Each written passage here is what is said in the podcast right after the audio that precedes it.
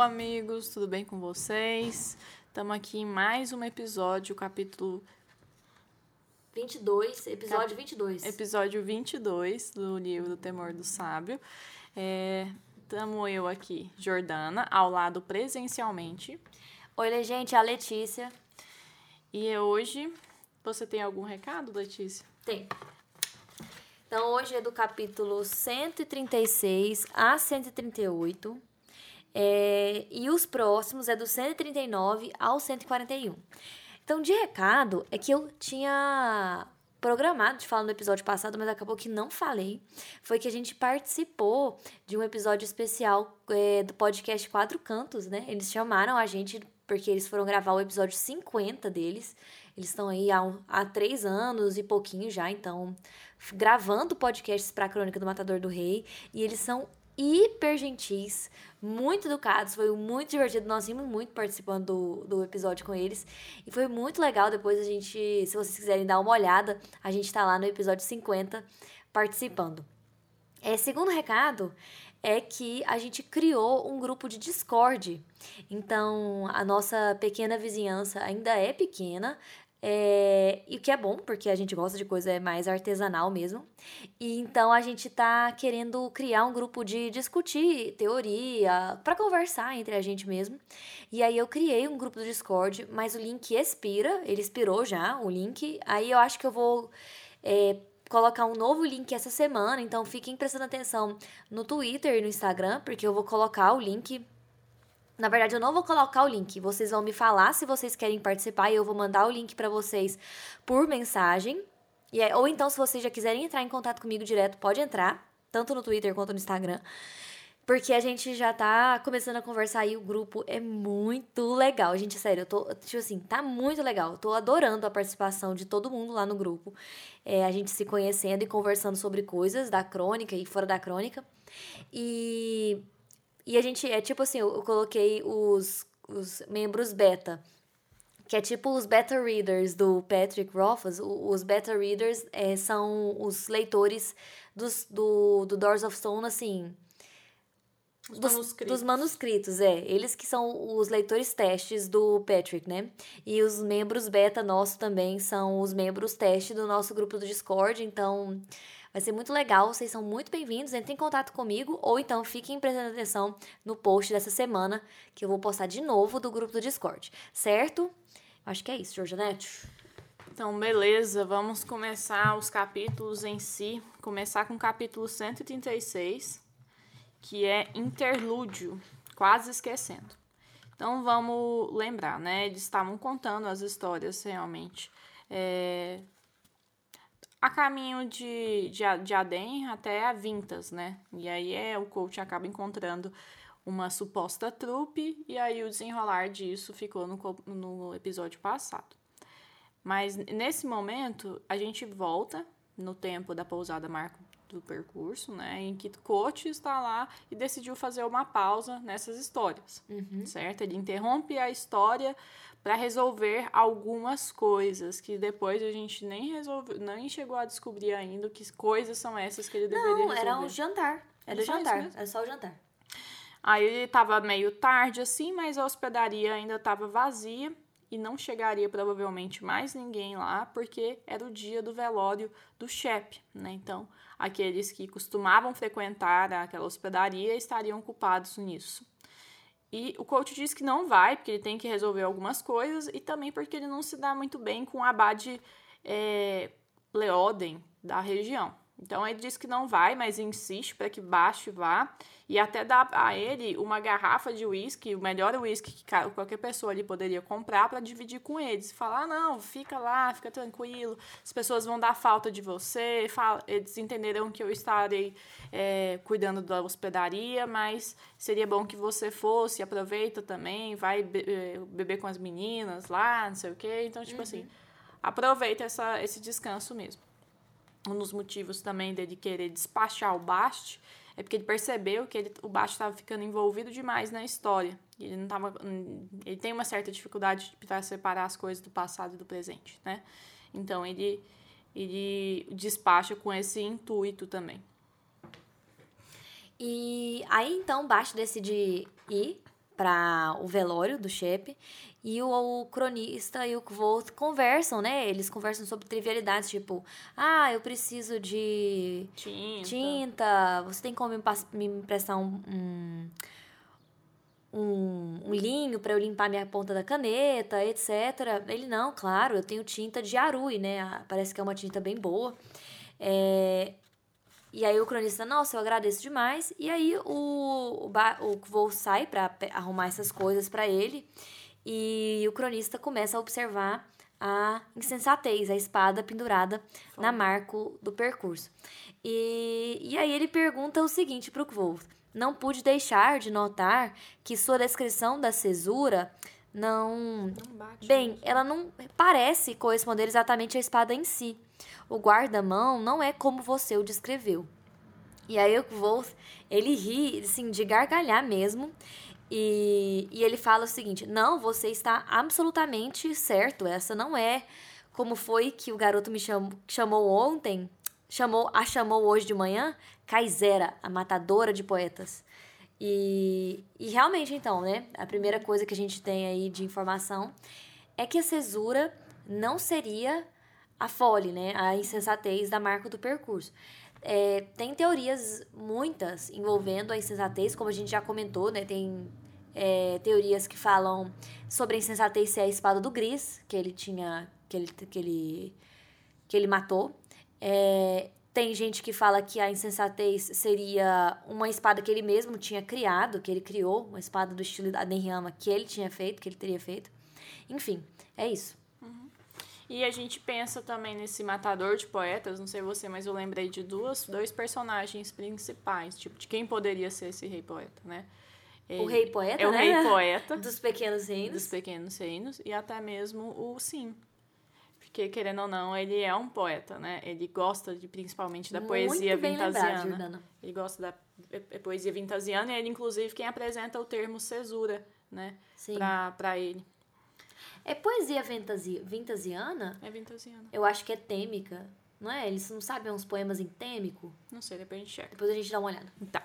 Aí, enquanto ele vai preparando, responde essas perguntas e vai preparando o jantar, a gente percebe algo diferente no coach. Parece que ele não é mais o coach, parece que ele volta quase a ser o coach, né? Ele cantarola, ele ri, ele dá gargalhadas, parece que ele está mais vivo, parece que ele está menos é, menos depressivo mesmo, né? E aí chega um determinado momento, entram dois guardas de tabardos azul e branco, ou seja, o uniforme deles é azul e branco. E é engraçado o quanto o Patrick ele não Tipo, ele, ele explicita, né? Ele só coloca uhum. que as cores eram azul e branco, né? Exatamente. E eu acho extremamente interessante o papel do vento nesse capítulo, né? Eles foram lá para se proteger do vento, esses soldados. E assim, vamos comentar então aqui que eles são soldados do rei, do uhum. rei penitente, né? E que as cores que eles usam não apareceram provavelmente ao acaso. Ao acaso. De onde é que você já viu essas cores antes? Do Maier Álvaro. Exatamente. Qual era a descrição das, da, das cores da casa de Álvaro? Safira e marfim. Marfim. Azul e branco. Uhum. Então, assim, tá aí uma pista de que a mousada marco do percurso fica em Vintas, né? Mais uma, que é uma, acho que é a, acho que a teoria maior é que ela é em Vintas mesmo, e que o rei penitente poderia sim ser o, Maer Alveron, ou alguém da casa Alveron, né? Uhum. É, porque a, a casa. Talvez. Não sei, porque senão seria rainha, né? É verdade. Tem gente que fala que poderia ser o Ambrose, né? Tipo assim, numa hum. dessas, tipo assim, nessas matanças loucas poderia ter acontecido. Desceu, desceu tanto a ponto de chegar no Ambrose uhum. na. Na, na casta na dele. casta dele, né? Na casta? Não, no nível dele. No lá. nível dele, é, exatamente. E, mas assim, a a, a cor, safira e marfim, a cor azul e branco, é da casa de Alveron, uhum. do, do Lehand Alveron. Exato. Então, ah, ele comenta: noite ruim para ser apanhado ao ar livre. E eu fiquei muito observando o vento nessa situação aqui, porque, tal como em Adenri, que o vento nunca aparece por acaso, que tem a sensação do vento estar tá realmente comandando a situação, eu tive a sensação de que nada aqui é por acaso, que o uhum. vento propositalmente se agitou para às vezes essa situação ocorrer, tal como ocorrer agora.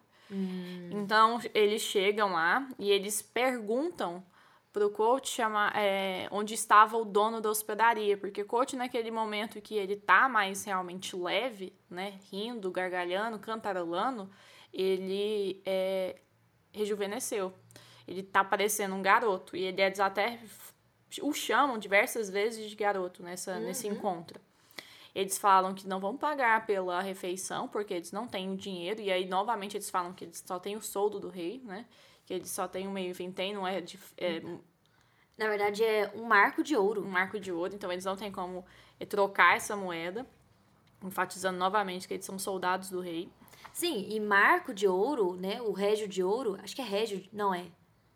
Não sei se é marco ou é régio de ouro, mas é uma moeda de vinta. Se você uhum. olha naquela edição especial do Nome uhum. do Vento, tá lá, é de vintas. Então, assim, mais uma vez, o rei podendo ser, podendo ser um rei de vintas mesmo. E outra coisa é que a moeda de vintas, ela é bem delimitada a vintas, né? Ela é bem vintas Ela... E ela é uma moeda forte. Sim, mas assim, ela não tem muito papel, assim, de... de, de... É, é, verdade. Ela, ela é bem local, assim mesmo. Ela tem um valor apenas local mesmo.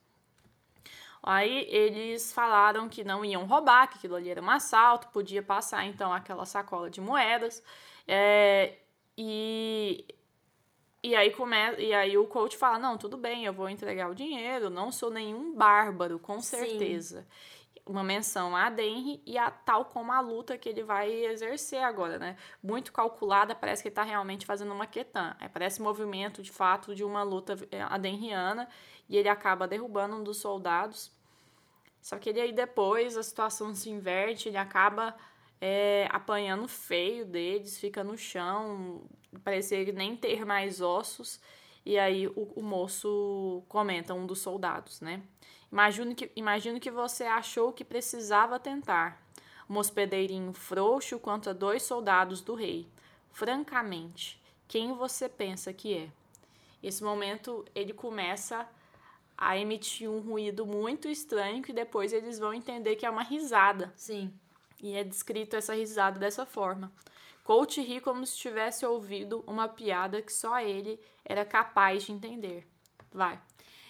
Então, assim, algumas coisas que eu notei na luta, né? Ah, o primeiro, o, o, o, rapaz loiro, né? Porque era um careca e um loiro. O rapaz loiro que ele, que ele derruba, ele acerta o rapaz no queixo e no ombro.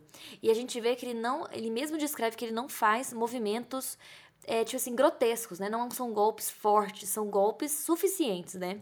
E aí até lembra uma parte da Sherrin que ela fala que desperdiçar força não é da Letane, que é aquela hora que ele fala que ela explica que ele tem que acertar no galho da árvore, né? Não na folha nem na raiz.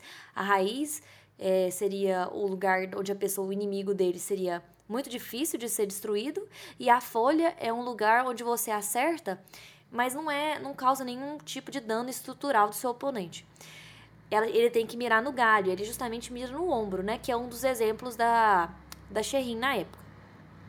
Outra coisa foi justamente na questão que deu errado, né? No, no, no segundo soldado, que era o Brutamontes, um careca grandão, que dá errado. Tem uma hora que o cara pega ele pelo punho hum. e ele faz um golpe. E ele faz justamente, ele tenta fazer o golpe, o quebra-leão, na, na versão diferente da Celean. E dá errado. Tanto é que ele fala assim que ele que ele tá preso no punho e ele faz o golpe com as duas mãos. Só que ele não consegue fazer o golpe direito. E aí ele perde, né? Aí foi, foi um dos momentos que ele leva uma surra mesmo. É isso que eu quis mostrar. É, e outra coisa, né? A questão do, da piada. É, existe teoria que fala assim, tem gente que aponta esse momento da risada como o momento que o Kisai falou que ele iria rir, né? Ainda não ficou claro se é esse momento ou não, mas é, parece é muito o, o, o, trecho, né? Então o trecho era o seguinte, né? Pelo sangue, feiteira e ossos, quisera eu que vocês, criaturas, tivessem sagacidade para me apreciar. Não importa do que mais se esqueça, lembre-se do que acaba, acabo de lhe dizer. Você acabará compreendendo a piada, rirá quando chegar a hora. E pelo sangue, feiteira e ossos, né? Eu fiquei pensando em alguma outra coisa que eu poderia tirar desse trecho e a única coisa que me veio que ele até fala o seguinte que é, foi bom porque ele lembrou de, de uma coisa que ele tinha esquecido, né? Ele fala, não, essa surra foi boa. Ele mais pra frente vai falar que a surra tinha sido boa, porque ele lembrou de alguma coisa que ele tinha esquecido. E são três coisas, né? Sangue, uma, feiteira, duas, ossos, outra, e o que, que geralmente vem de três coisas, né? São nomes. Geralmente os nomes profundos são compostos de três descrições, né? É a única coisa que eu pensei. Então, talvez o novo nome profundo do Kvoth poderia ser algo a ver com sangue, feiteiras e ossos, e aí ele lembrou é, de quem ele realmente é. Porque eles falam que o Kvoth teria um novo nome profundo, né? Depois você vai entender um pouquinho mais pra frente por quê. Mas, enfim, Será que sangue, feiteiras e ossos tem alguma relação com algum nome profundo aí que a gente não viu? Era a única coisa que eu poderia é, tirar disso. Agora, feiteira, que eu vi é, na, é, na, o significado, seria tipo um, a, o bebê da samambaia. É tipo uma, uma samambaia bebê. É o que eu tirei, é só isso. Então, não tenho muitas conclusões aqui, galera. Eu fiquei pensando é, em algumas coisas. Quem você pensa que é, né? Eu fiquei pensando, gente, será que ele é o próprio rei que eles estão batendo e eles não sabem que ele que é o rei verdadeiro? Às uhum. vezes, por uhum. ele ser, de alguma forma, é, família, né, do, do, da família dos Álvaro, né? Ou então, ele, ele assim, pode ser também uma coisa mais óbvia do tipo, meu filho, eu fui o causador, você tá Exato. tá sendo pago por conta minha, né? Tipo assim, Exatamente. assim, eu, eu mobilizei tudo, né? Você, o seu rei é rei por minha conta, né? Exatamente. Ou então, outra coisa que eu lembrei é que parece, nesse momento que ele está sem o baixo, parece que ele desiste de fingir de alguma coisa, né? Talvez eu fiquei pensando muita viagem, isso vai ficar mais claro depois que o baixo volta a mais para frente. A impressão que eu tive é que por um momento ele esqueceu que era o coach e voltou a ser o Wolf. E aí é, ele quase lembrou, ele quase e talvez ele seja o coach às vezes até como um mecanismo de defesa, às vezes até porque a gente não sabe como é que é essa relação com o baixo, né?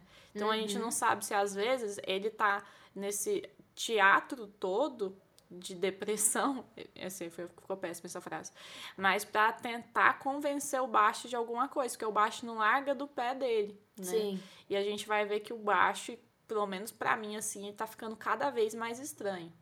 Uhum. Cada vez mais sombrio, assim, talvez de, de, que ele não seja uma pessoa que o, o Volt queira por perto, que ele queira realmente despistar mesmo. Na verdade, assim, o Bashi, por ser um encantado, né, é complicado, porque ele é muito complicado. o Bashi, ele às vezes chega a ser chato mesmo. Uhum. Mas o tanto que ele meio que às vezes ignora as pessoas ao redor do Kvolt. Então, por exemplo, ele é super ríspido com o cronista, super controlador. E com o Kvolt ele trata como se fosse uma criatura extremamente frágil e ao mesmo tempo uma, um herói para ele. Então ele quer que saia alguma coisa do Kvolt. Ele tem uma expectativa gigantesca no Kvolt que a gente como leitor ainda não compreendeu ao certo de onde vem isso. É, porque a sensação é que o baixo sabe o que aconteceu um pouco com o Kvolt, do uhum. que e a gente tem a sensação também de que o, que o baixo vai, vai aparecer na história uhum. em, The, em Doors of Stone. A gente, assim, eu tenho a sensação que o baixo vai ser Tipo, antes de acontecer o caos, o baixo vai aparecer. A gente não tem certeza se o baixo vai ser pré-caos ou pós-caos, né? Tipo assim, só no finalzinho que o baixo vai aparecer. Mas é estranho pensar é, é, Não, e outra coisa, ele já diversas vezes tem falado que tem jogado pistas para que coach seja achado por alguém que desperte, né? Ele já falou isso antes. Foi por isso, por exemplo, que os, o Israel apareceu, foi por conta disso que o cronista apareceu. São migalhas que o Baixo tem deixado para atrair coisas, às vezes até a das piores dela, para fazer com que o coach saia dessa hibernação, né? Então, uhum. é, é meio estranho, né? Então, vamos continuar. Ah, outra coisa. Eles batem mais no coach, ameaçam o cronista e derrubam um monte de garrafas no chão. Uma dessas garrafas é interessante a descrição. Elas, é assim, elas rodopiaram e rolaram sobre o balcão, entre os dois enormes barris e uma garrafa alta, cor de safira, então vermelha, né? Tombou... Azul. Azul. De novo, eu errei. Cor de safira, tombou devagar pela borda, espatifando-se no chão. Uhum. Eu não acho que é à toa, às vezes, né? Tipo, às vezes a Safira ali já tá no chão, né? Que é o próprio coach ali no chão, não sei. O, o livro em si, a gente, ele tem muito sim, é, sí- símbolos, Simbolismo. assim, não sei se simbolismo em si, Metáforas. mas dá a sensação de que tá parecendo uma metáfora, um sim, tipo assim, tô jogando aqui não é à toa, a sensação que a gente tem é isso, né? Até no, no, no- a morte dos passarinhos, né, dos passarinhos, dos ligeirinhos, né, calantes. dos calantes, a gente, acho que a gente tinha conversado, né, Sim. que poderia ser uma Alusão à uma futura alusão morte. à futura morte do, da, do, de toda a casa Calantes, né? Uhum. E a ascensão do Maier Alveron. E, e a mesma coisa acontece aqui, né? Uhum. Quem sabe essa queda da garrafa da, da Safira, né? Seria, represente ali a queda de Alveron, né? O Uhum. provável Rei. rei penitente. Ok, aí o, o cronista fala, olha, ele pediu pra um serviçal dele sair, re- resolver umas coisas na rua, ele logo deve estar de volta. Então, assim, vamos manter a boa civilidade, eu sugiro que vocês partam, basicamente é isso.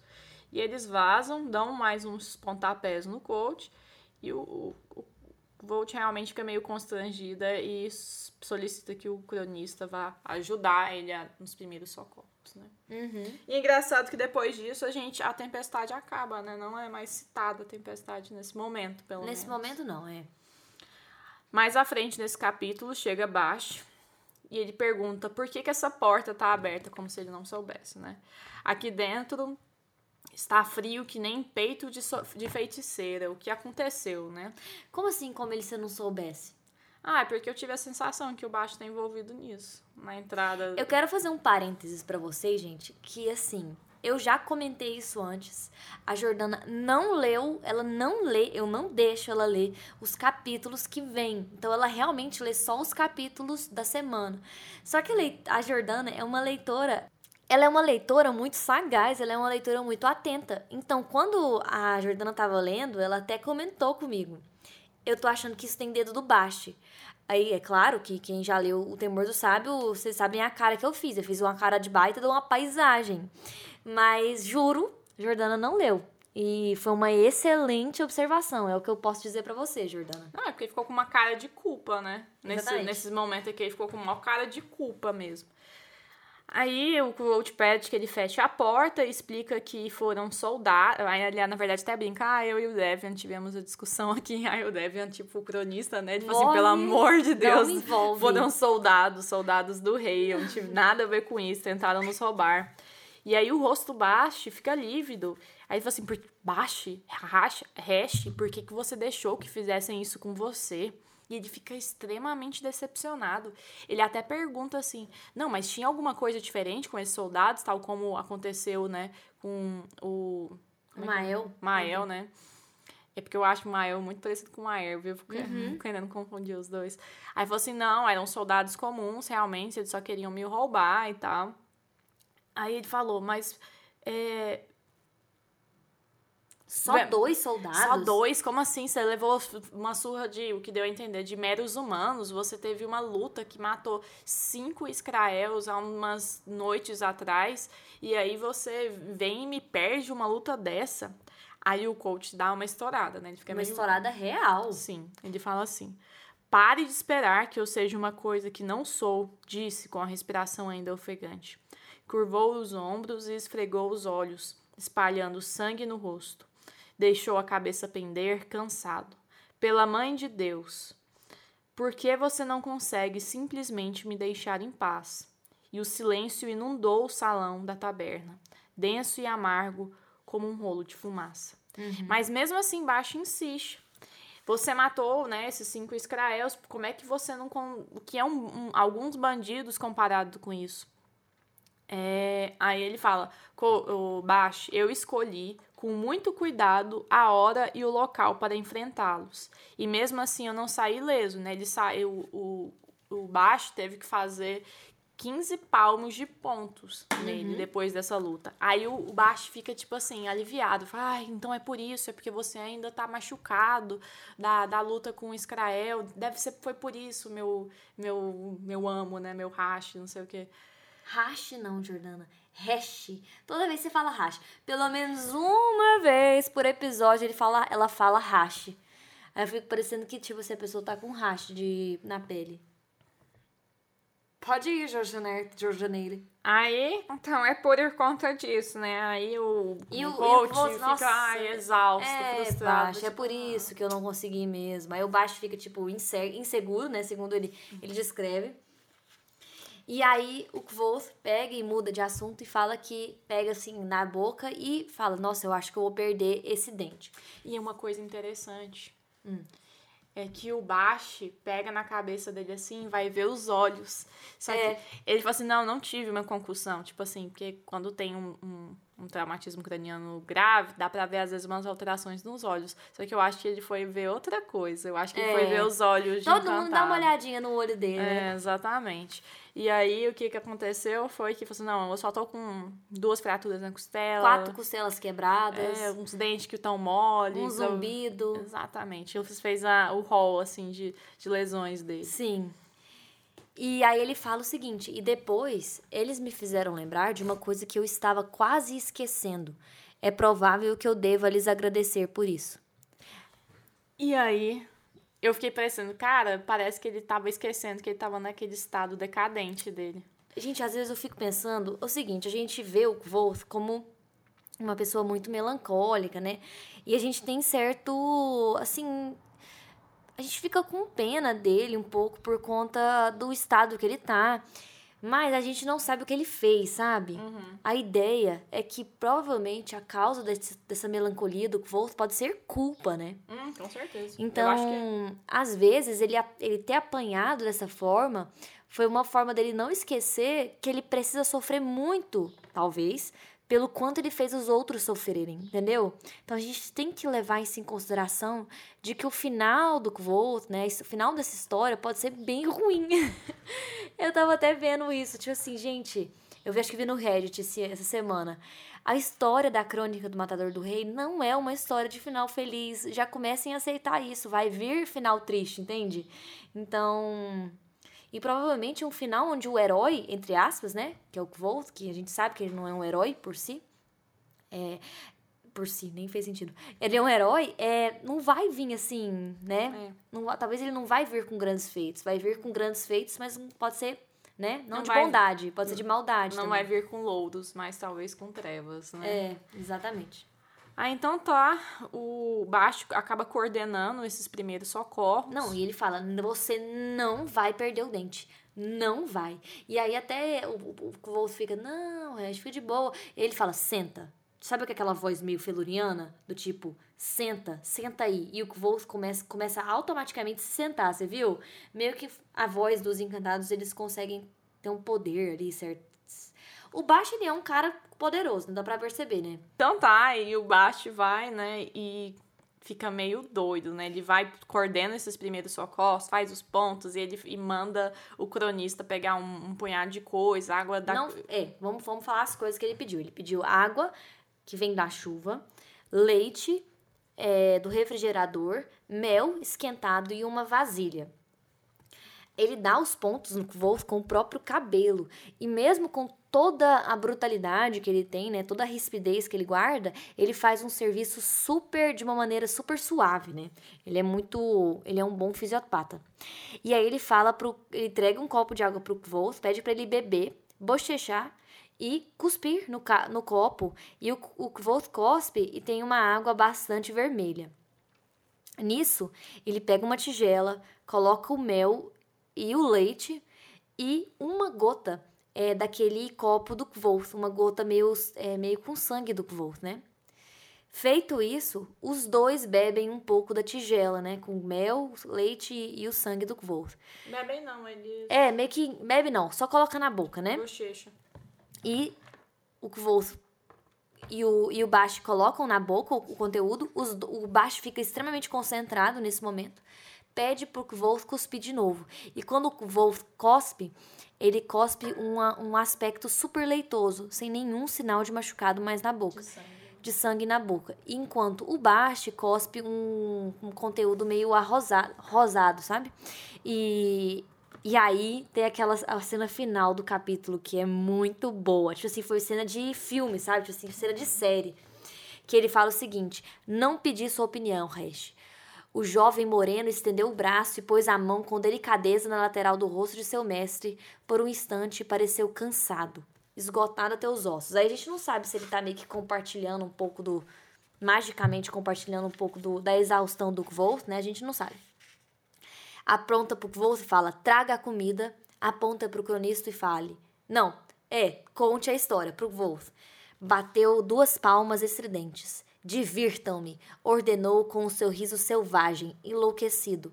E mesmo de onde estavam, junto ao balcão do bar, os outros viram sangue em seus dentes. Nossa, muito, muito, muito bom, muito bom. Ok. A Ah. Jordana, ok. Ele também foi uma coisa interessante, você pulou, mas ele sentou na cadeira como se fosse um trono. Sim, sim, sim, verdade. Capítulo 137, perguntas. Então tá certo, voltamos, vo- eles voltam à história, né? Então o Bash realmente teve esse impacto sobre eles. Sim. Eles voltam de fato à história. E aí a gente fala assim: olha, apesar de eu ter né, realmente resolvido a situação das meninas, do rapto das meninas, e ter sido é, aplaudido pelo prefeito, aquilo ali feria a lei férrea, né? Eu cometi pelo menos três crimes hediondos e qualquer um deles poderia me condenar à forca mesmo. Então, eu tinha que chegar a Vintas, tinha que chegar a Seven antes dos boatos. E ele fez isso. Dois dias de caminhada mais intensa, de um ritmo mais acelerado, e ele depois pegou uma carona numa carroça e chegou em três dias em Seven, três dias de viagem. E aí, assim que ele chega, todo esfarrapado, suado, nojento mesmo, ele avisa via um bilhete de que ele tinha chegado e que Pra Stapes, né? para Stapes, que iria na verdade ele mandou a- o bilhete foi pro Maer mesmo. Não, foi pro Stapes que ele mandou. Foi? Uhum.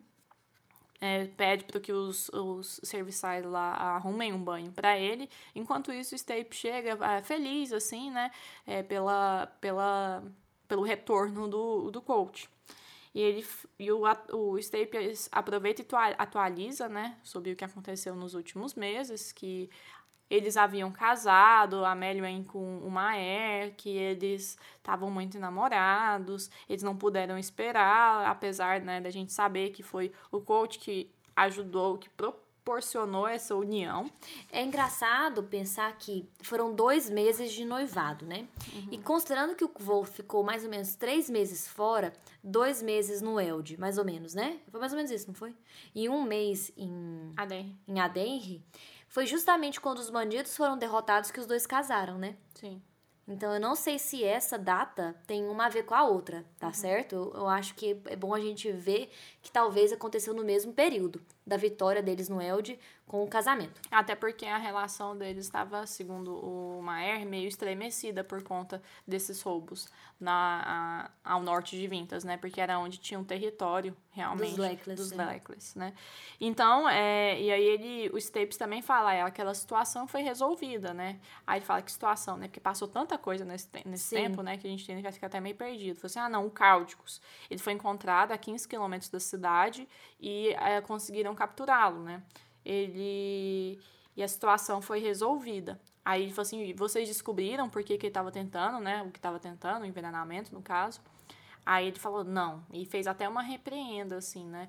É, tipo, isso não é coisa que se pergunte, eu não posso falar, né? É, e ele fala que o Dagon, né, aquele, aquele guarda do Maer, que é super estranho, né? Tipo assim, meio que Super violento. e- violento, exatamente. É, tinha perdido um olho nisso e quatro homens foram mortos. E uma coisa que eu acho que tem que ser dita, mesmo que não signifique nada, é: no fim, só o apanharam ateando fogo no lugar. Quando ele fala, tipo, não, só apanharam apanha, apa, é, ateando fogo no lugar, a tendência do Patrick é, eu acho que é esconder alguma coisa. Então a gente passa no livro e fala, tipo assim, ah, só, só ateou fogo. Não esqueçam disso. Não esqueçam disso, porque o Cáudicos era médico de um homem muito importante. Estava acontecendo um envenenamento de um homem muito importante em Vintas. O Maer, ele é só é abaixo do rei, da família real e dos príncipes regentes. Só. Só, só. Então, o médico do, do Maer foi pego e só tava, foi pego ateando fogo. Por que ele estava ateando fogo em algum lugar? O que, que ele tinha tão perto aí que ele queria queimar? Será que, entendeu? Não, não, não duvidem disso, gente. Não duvidem disso. Não foi falar da cor do fogo, eu acho que não era azul, de ser para ser do Chandriano, mas assim, não foi só. Vamos deixar essa frase aqui. Cáudicos ateou fogo em algo. Ponto. Deixa aí para o destino e o final, o futuro eu só revelar. do incêndio de Caloptena. Sim, tem um incêndio de Caloptena mesmo, mas eu acho que tem vários fogos aí que uhum. aconteceu já que é importante. Tá certo. Então, é. Ele mal ah, chega no quarto e o Staples já quase chega com ele, né? Sim, outra coisa que aconteceu também é que o coach entrega-lhe aquela caixinha, né? Que, que foi encontrada onde estava aquele chefe, né? Onde estava o Gris, né? Daquela barraca. E que tem, a, a inclusive, o brasão da, do, da família Álvaro, né? Então, assim, ah, então entrega isso aqui pro Maer e considere isso como meu presente de casamento né? Aí, enquanto ele se prepara para o banho, ele, o, o coach recebe um bilhete do Maer propondo uma reunião, tipo, para daqui 15 minutos. Uhum. Só que ele uhum. tava um trapo, um nojo. Aí ele falou assim, nossa, pelo amor de Deus, eu sei que é, ele quer essa urgência, mas ele vai achar desrespeitoso eu chegar do jeito que eu tô. Todo sujo, de sujeira de viagem. Eu acho que assim. o voo foi bobo, porque é óbvio que o Maer pediu, ele tem que ser. Eu acho que ele, ele pesou, tipo assim, até que ele fala assim: Stapes, não, olhe para mim, eu não tenho condições de ver o Maer. Fale pro Maer se ele pode me encontrar ao sexto sino, né? Uhum. E o Stapes fica, meu Deus do céu. Totalmente assim, menino, com quem que você acha que você tá falando, né? Uhum. E aí ele, Stapes, fale a verdade pro Maer, fala que eu vou tomar um banho, tipo uma coisa assim, né? E aí, o aí acaba a cena, né? Tipo assim, a cena do livro. Mas eu, na hora que eu tava lendo, eu pensei, que erro, Wolf. Tipo assim, claramente você teria que ir sem banho para ver o Maier. Porque o Maier não é esse tipo de cara que você, tipo, não, eu queria que você. Não, ele mandou, tem que vir mesmo. Ok. Aí ele meio que recebe com isso uma punição, né? Uhum. Ele demorou até para ele ser chamado novamente e ele tava na, novamente naquela prisão de ouro, né? É, e, e, e, o coach e o Maer tem esse comportamento meio infantil mesmo, que ele não gosta de ser contrariado, e, e isso já era uma coisa antiga mesmo, né? Mas o recado estava dado. Quando eu te chamo, você vem. Meus termos ou nada. É uhum. É assim que funciona com o Maer, ponto final. Aí, nesse, nesse período, ele acaba no tédio sem poder de descer para Baixa Severn, né, porque está dependendo desse, desse novo, dessa nova sinalização do Maer para encontrar com ele. Eles chamam o Bredon, o Bredon surge rapidamente, eles contam os mexericos da corte, falam dos burburinhos relacionados a esse casamento acelerado. Muita gente estava achando que eles, a Meluin estava grávida, ou então que eles sabiam que eles estavam mesmo enrabichados um, um pelo outro. Eles contam também sobre a, o, o caos que estava a corte de Henry, porque um príncipe, pois o seu príncipe regente foi assassinado num duelo, e isso fez com que a, os rincões daqui do sul fosse tivesse um caos mesmo. Então, a gente não sabe se tem só um príncipe, eu acho que são vários príncipes regentes, e o nome dele era Alaites. Uhum. E aí eu fui olhar, é, inclusive foi o Simon foi na universidade que ele fala, tipo assim, ah, até chegar o Ambrose tem poucas pessoas. Aí ele fala quem eram, né? Então era a família real, depois vem os príncipes regentes, depois em terceiro, como eu tinha dito, o Maier Álvaro. Em quarto vem a duquesa samista. Inclusive, eu tava pesquisando, a duquesa samista já apareceu no livro, é, mencionada pelo Tripe. É, porque o Tripe falou assim: Stanquion, você lembra quando a duquesa samista veio tirar férias em Inri? Ela era completamente assustadora. É, em quinto vem um cara chamado Aculius, e em sexto está Amelion Lecles. Então, um dos príncipes regentes é, tinha sido morto em duelo. E os outros é, boatos, segundo o, o Bredon, eram que tinha tido sucesso é, a, o, os homens do Maier com os bandidos no Elde e que ao mesmo tempo que tinha sido um, um, sucesso, tinha sido um meio que um gerado um pouco de revolta no povo do norte, porque eles tinham recebido uma segunda visita dos coletores de impostos. E tinha um boato que não era exatamente de corte, era um boato de taberna, de que um jovem tinha visitado Feluriana e saído com toques de encantado. E aí ele, o comenta, né? Nossa, minha capa, minha capa, ela era realmente esplêndida, etc, etc. E o, essa cena finaliza com os dois jogando taque e o, e o Bredon elogiando dizendo que Kvolt tinha melhorado muito e que Kvolt finalmente estava aprendendo a jogar uma bela partida. Exatamente. É, enfim, uma nova convocação do Maer aparece, né? E de, de, fato nem precisa a gente falar que ele compareceu de imediato dessa vez. Eles se encontram no jardim, o que foi um pouco decepcionante para o coach, porque já que ele queria ter uma conversa um pouco mais particular de temas mais sérios, né? O Álvaro o censura por ele estar armado, né? Ele estava em, em posse da Saicer. E aí ele fala: olha, é, trata-se de um, de um costume bárbaro e, com o tempo, causará dissabores ao rei.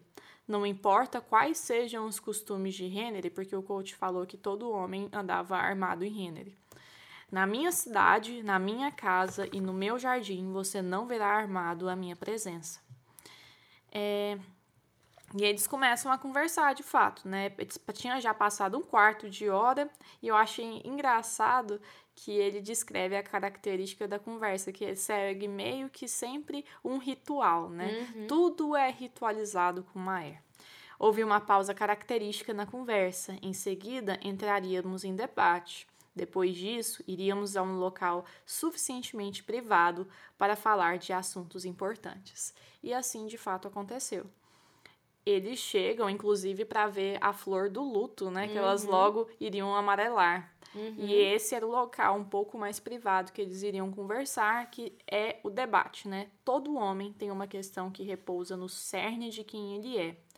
Todos têm uma questão que os motiva e os mantém acordados à noite.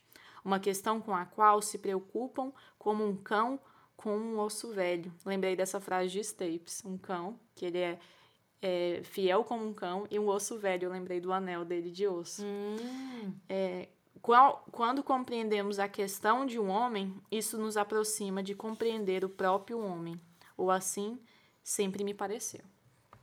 E acaba que o, o Maier estava esperando que o Kvolt discordasse e o Kvolt concorda.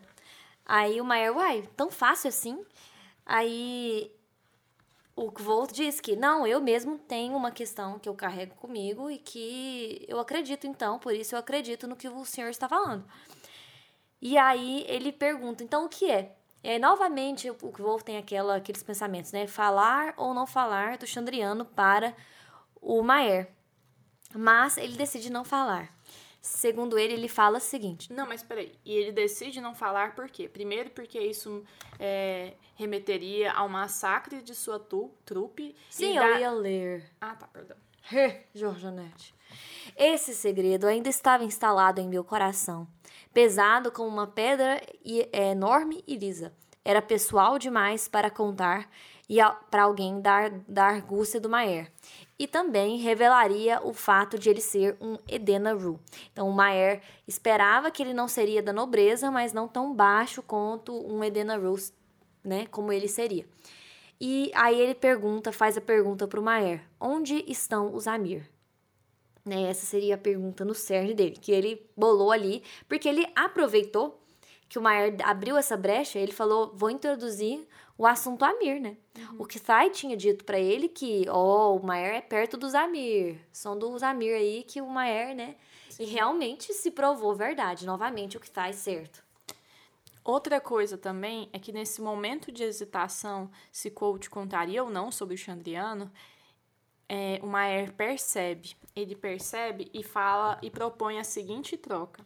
Uma pergunta por outra. Quem sabe ajudamos um ao outro a chegar a uma resposta. Ah, verdade, verdade. E aí ficou irresistível realmente não fazer uma pergunta, né? Que geralmente é uma pergunta secundária, porque ele tem a primária, né? Onde está o Chandriano, e tem sempre a pergunta secundária que ele acaba usando de vez em quando. O Zamir. O Zamir, para tentar chegar ao Chandriano, né? E aí ele usou tal pergunta, e aí a, realmente a, teve uma boa resposta. Sim. Né? Aí ele fala: os Amir de mãos ensanguentadas, presumo que não esteja perguntando onde estão guardados os seus, os seus corpos, pois não? E, e aí o Kvoth é, explica, né, é, que não, que não era por conta disso. E o Maer se interessa demais pelas perguntas do Kvoth. Aí ele fala, estudei muito Zamir quando era mais jovem, sabe?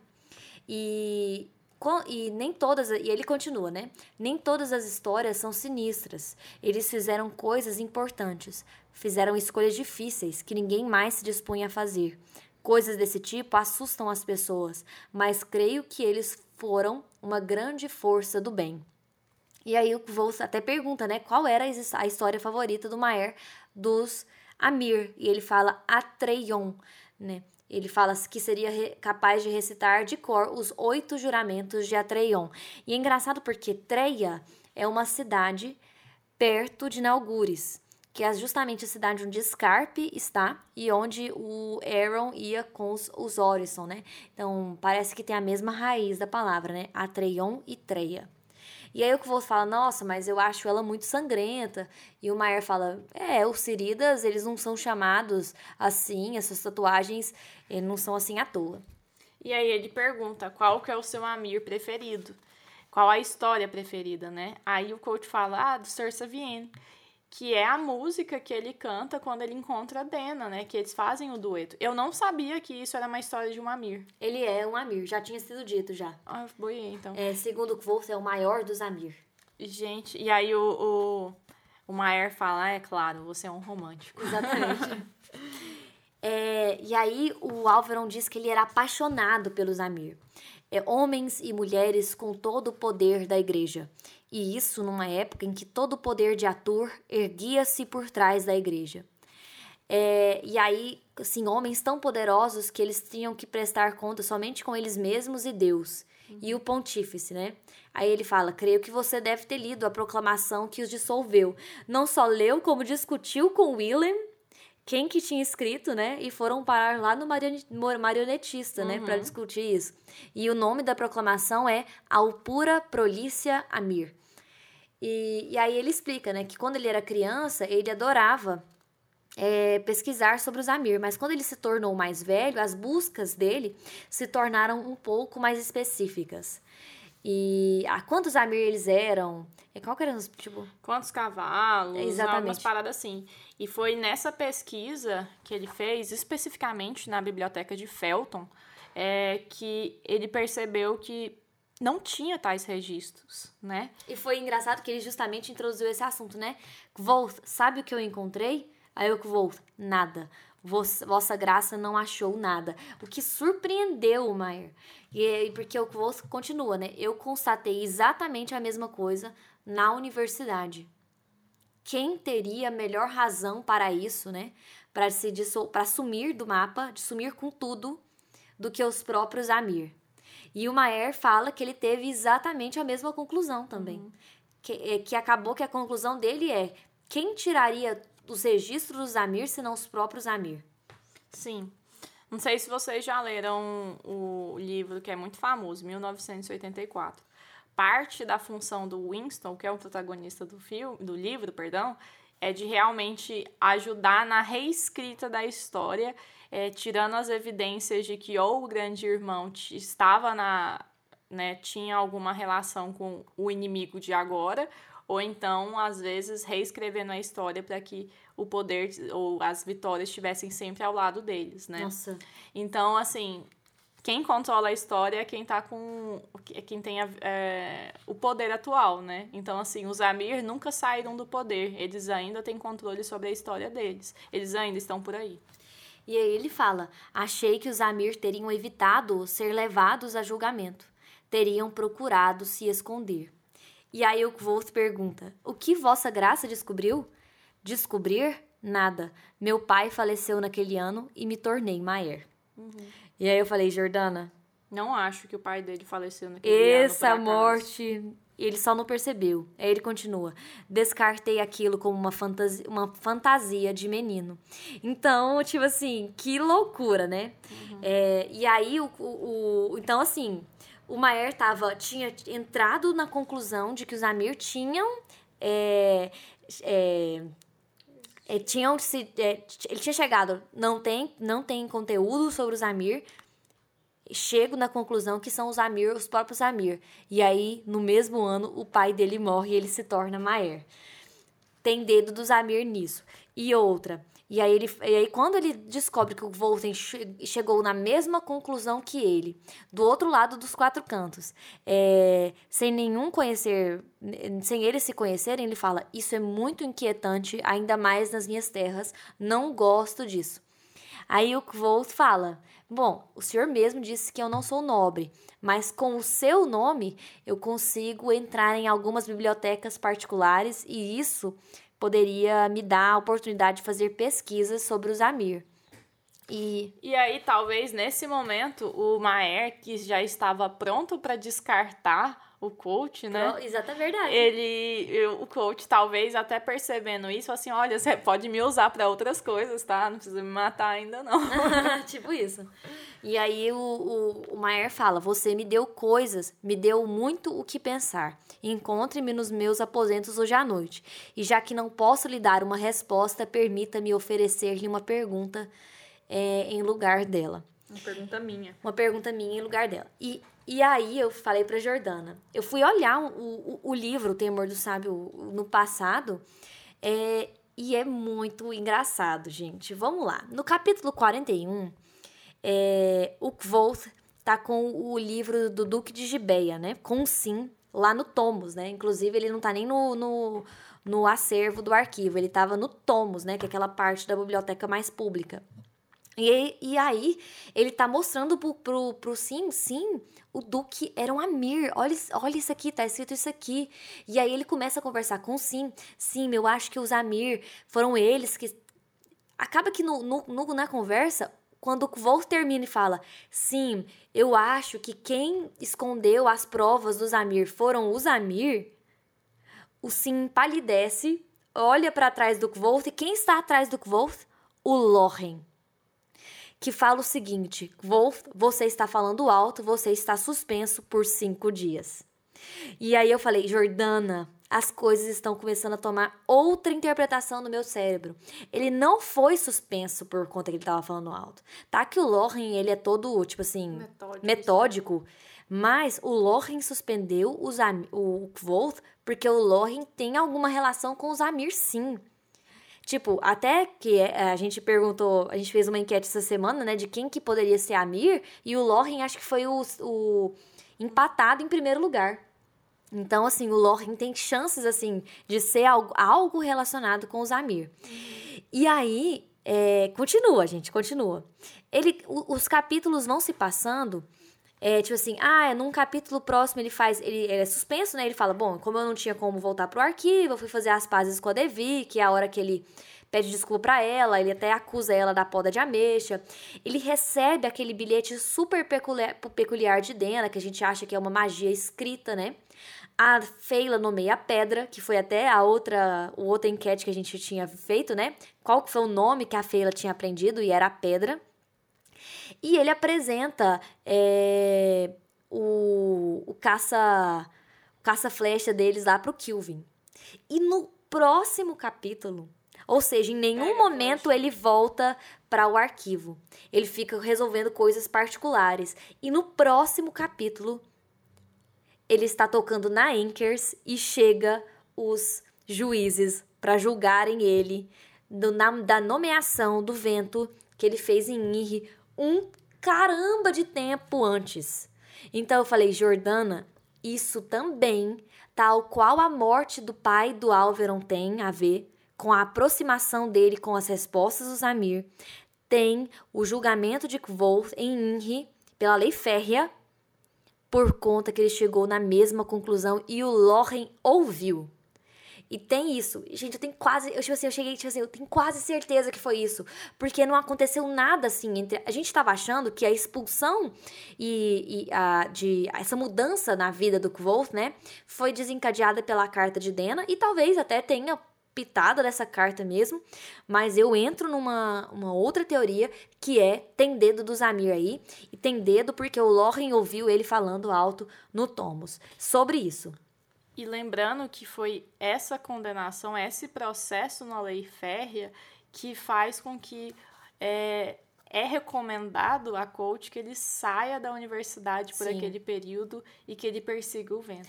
E uma coisa que eu tenho que falar é que provavelmente ele foi mandado para ser julgado na lei férrea, né? Alguns professores até deporam a favor dele. E, mas assim, talvez os Amir não contassem com a, a astúcia do Kvoth, né? Porque o Kvoth aprendeu temano em um dia, umas coisas bem assim. Ele, na verdade, ele passa por cima o julgamento bem rápido, né? Até bem frustrante pro cronista, né? É, enfim, tem dedo do Zamir aí. E eu acredito que o Zamir vem acompanhando o Kvoth até hoje. Não sei como, enfim, não sei, não tenho nem ideia. Mas eu acredito que essa conversa no jardim, ela torça, torçam eles para não ser escutada. Porque senão vai gerar problema. Porque eles estão mexendo com gente grande, né? Gente grande que não aparece explicitamente. Veja que eles mudaram a vida dos dois de uma maneira implícita. Jogando com, com peças mesmo no tabuleiro, como se fosse um taco, tô brincando. Com É, peças tá. no tabuleiro, sem atin- atingindo os dois, sem se revelarem. Sim. É, tomara que o Stapes não, tinha, não tenha escutado, né? É, a gente não sabe, né? Porque eu tenho, a gente tem uma leve. su- Assim, existem teorias. Olha, eu falando de teorias. Não, não, mas eu já tô acreditando daqui uns dias, assim, eu acredito que quando acabar o livro, a gente já pode entrar, introduzir você ao Reddit pra, tipo assim, já... Eu já estou no Reddit. Não, eu falo pra ler o do Reddit dos Estados Unidos. Então, eu já até mandei uma teoria lá. No Reddit dos Estados Unidos? Só Já? Mandei. Mas você não fica lendo, não. Não, não tem paciência. Não é você vai ter. Ok, então a página, é, o capítulo 138. Ah, outra coisa, antes do 138. O coach fala: valorizo as perguntas quase com a mesma intensidade, excelência, né? Uhum. Lembrando da história do menino do parafuso de ouro no umbigo, que, nossa, que coisa absurda, quem contou essa história? Aí o coach fala, ah, meu pai me contou, né? Ele gostava que eu fizesse perguntas, ele valorizava as perguntas, não só as respostas, ok? Capítulo 138, bilhete, bilhetes, nossa, agora eu não sei, bilhetes. É, então tá, então agora, né, depois desse encontro e tinha um posterior encontro depois uns cinco horas depois com o jantar, né? O coach sai para Baixa Severin na hospedaria Quatro Sírios para ver se Dena, tal como que Tai tinha dito, tinha de fato partido. E ela tinha partido, né? Ela tinha deixado apenas uma dívida e um bilhete lacrado que quando ele vai ver o bilhete, né, é, em troca para receber o bilhete do moço lá, ele teve que pagar a dívida, mas e- ele viu que na verdade o bilhete lacrado, que ele achou que fosse uma resposta, na verdade era o bilhete que ele havia enviado via é, mercadante, não, como é que é? Via aquele merc- É, foi o... Oh, meu Deus. mercador lá, Não, foi um... moleque. Tinker, foi um... um garoto de recado. Não, foi o cara dos... dos do... Os Tinker... Gente, como é Tinker? É... Em português, é o... Latueiro, foi o Latueiro. Ah, é porque eu chamo mercador viajante. Latueiro. É, mas mulher. é, mas você entendeu a ideia. Algumas coisas que eu notei. Então, primeiro, ele falou. A gente nunca tinha ouvido falar, pelo menos eu acho que eu não tinha prestado atenção, do sotaque lenatiano. Não sei de onde que vem o sotaque, sotaque lenatiano. Depois nós vamos descobrir, eu acho.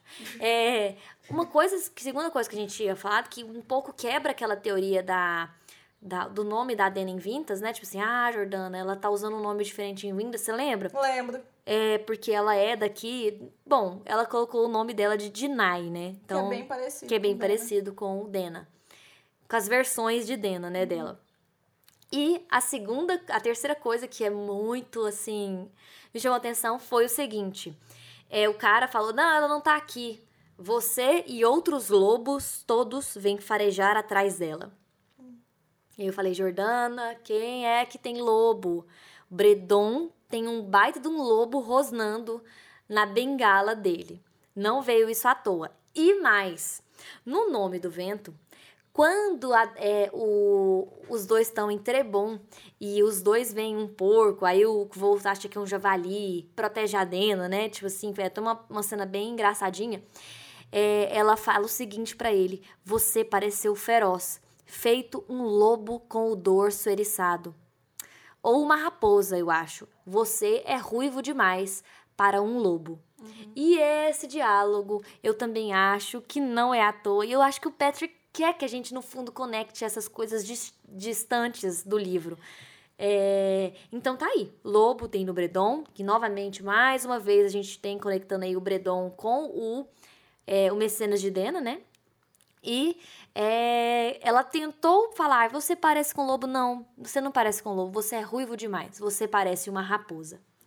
E outra coisa também é que, é, não sei se vocês lembram daqueles capítulos de Levinshire, mas é, tem um jogo o tempo todo, desde que ele se encontra com a trupe do Cordeiro, né? É verdade. Então, é, e um dos, dos predadores do Cordeirinho é o lobo, tal como o papel que o, o coach realmente exerceu, né? É. Então, verdade. ele é o anti-cordeirinho agora, né? Ele é o lobo.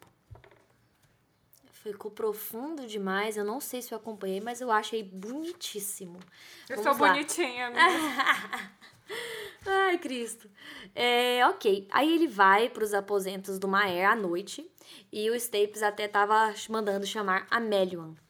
E, e aí o, o, o Maer quer colocar, tipo assim, a limpo o que, que o Volt tinha mandado naquele bilhete, naquela carta da excursão é, que ele mandou com o Dedan, né? Uhum. Pra o Maer. E falou assim: aquele, aquela carta é, uma, é um.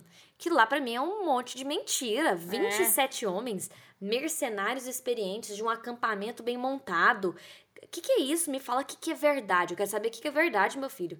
É, eu tolero o humor só até partes, assim. Eu não. Isso aqui é uma grande uma mentira. Eu exijo a verdade. Eu falo assim: olha, se eu poderia ter feito com que o Dedan de fato trouxesse os polegares de todos os 27 mercenários. Eu passei uma hora tentando convencê-lo do contrário. Aí o, até uma coisa meio né, soturna assim do Maer, que trouxesse, porque essa história não tá batendo. E essa é outra história aí do, do chefe que sumiu dentro de uma barraca e vocês tiraram a árvore, encontraram ele lá, falaram assim: olha, é, Maer, se fosse, se eu quisesse mentir para você, eu escolheria uma história menos absurda. O que aconteceu foi de fato estranho e estranho, né? Mas foi a verdade, foi o que aconteceu. Quando ele vai, sei lá, protestar alguma coisa, Medwin chega. Sim, quando eles vão falar do chefe, né? Então, o que, que você uhum. acha que isso significa? A porta bate e Melion chega. E acaba o capítulo. Tô lembrando quando a Jordana leu esses capítulos, ela falou assim: Eu vou ler os outros. Eu falei: Você não vai ler, não. Ela, eu vou ler sim. Acabou que ela calma, não leu. Calma, gente. Antes de acabar o capítulo, a Letícia ficou muito empolgada, mas é que aí o... Me respeita. O Maer, né, ele fala, é Medwin. Se não me engano, ela está nos trazendo a pergunta que mencionei antes. Creio que será do seu agrado. É realmente intrigante. Que será que é, hein, Janete? Ah, e as portas lá que tem na terra dela que não tem. tem... Ó, oh, Janete. Ah, é? Vamos ver, vamos ver. O que, que é? Só saberemos na próxima semana. Próxima semana. Daqui duas semanas. Daqui duas semanas. Próximos capítulos, do capítulo 139 ao 141. Quem acha que a gente tem que terminar tudo no próximo episódio, bate palma. Jordana, não, Eu olha, quero saber. o capítulo tá. O capítulo foi pouco capítulo, já deu uma hora. Tem que ser devagar para ser bem feito, como o Patrick mesmo fala. Nossa, péssimo exemplo. Não. Demorar oito anos. Não, calma. Mais, mais. são dez. É... Então, não se esqueçam do grupo do Discord, certo? E é isso, até daqui duas semanas, pessoal. Fiquem com telo!